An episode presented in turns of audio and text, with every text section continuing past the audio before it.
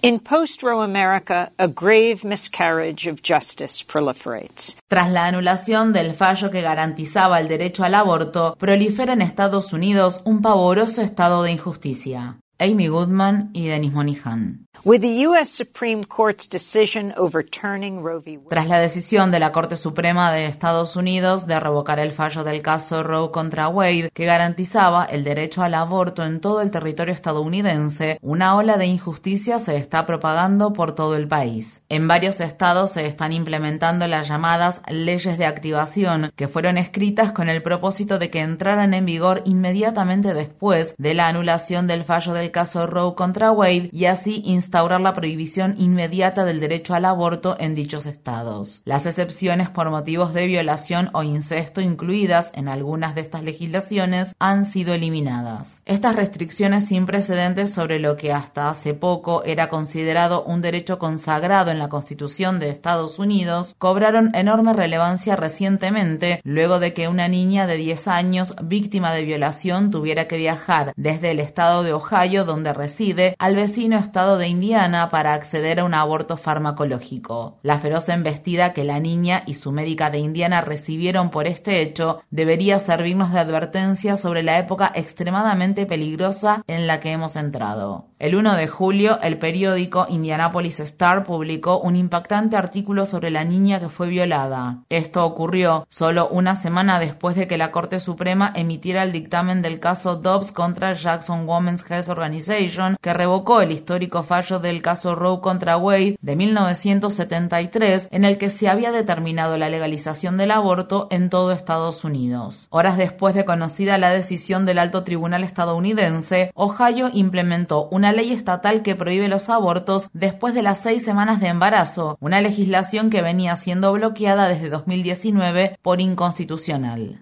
El artículo publicado por el periódico describe los casos de una gran cantidad de pacientes que desean interrumpir sus embarazos y viajan a Indiana desde estados vecinos que cuentan con severas restricciones al derecho al aborto como Kentucky y Ohio. El artículo detallaba también cómo la doctora Caitlin Bernard, especialista en ginecología y obstetricia, tenía a su cuidado a una niña de 10 años que había quedado embarazada luego de una violación. Personal médico especialista en abuso infantil de Ohio se puso en contacto con la doctora Bernard en busca de ayuda porque la niña cursaba seis semanas y tres días de gestación y no podía practicarse un aborto en Ohio, ya que la legislación de ese estado prohíbe los abortos a partir de las seis semanas de gestación y no prevé ninguna excepción por casos de violación o incesto. Medios de comunicación, analistas y dirigentes políticos de derecha salieron inmediatamente a cuestionar la veracidad de la información. En una entrevista en el canal Fox News, el fiscal general de Ohio, el republicano Dave Yost dijo.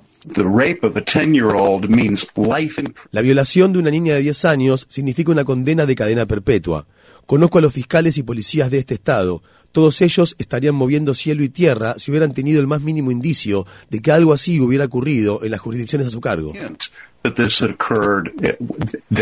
Por su parte, el congresista republicano de Ohio, Jim Jordan, publicó un tuit que luego eliminó en el que decía, otra mentira más, ¿a quién le sorprende? Jordan trabajó como entrenador de lucha libre en la Universidad Estatal de Ohio de 1987 a 1994 y ha sido acusado de ayudar a encubrir las agresiones sexuales que varios atletas varones sufrieron a manos de un médico del Departamento de Atletismo de dicha universidad. El presentador del canal Fox News, Jesse Waters, calificó al artículo sobre la violación de la niña como una noticia falsa y luego invitó al fiscal general republicano de Indiana, Todd Roquita, a su programa. Durante esa entrevista, Roquita dijo acerca de la doctora Bernard.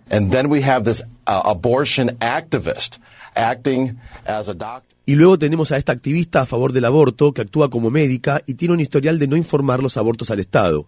Estamos recabando toda la información y las pruebas. Haremos una investigación a fondo que incluye la revisión de la matrícula profesional de esta doctora. Si ella no informó sobre este aborto al Estado de Indiana, está cometiendo, de manera deliberada, un delito de omisión de informar. Uh, uh,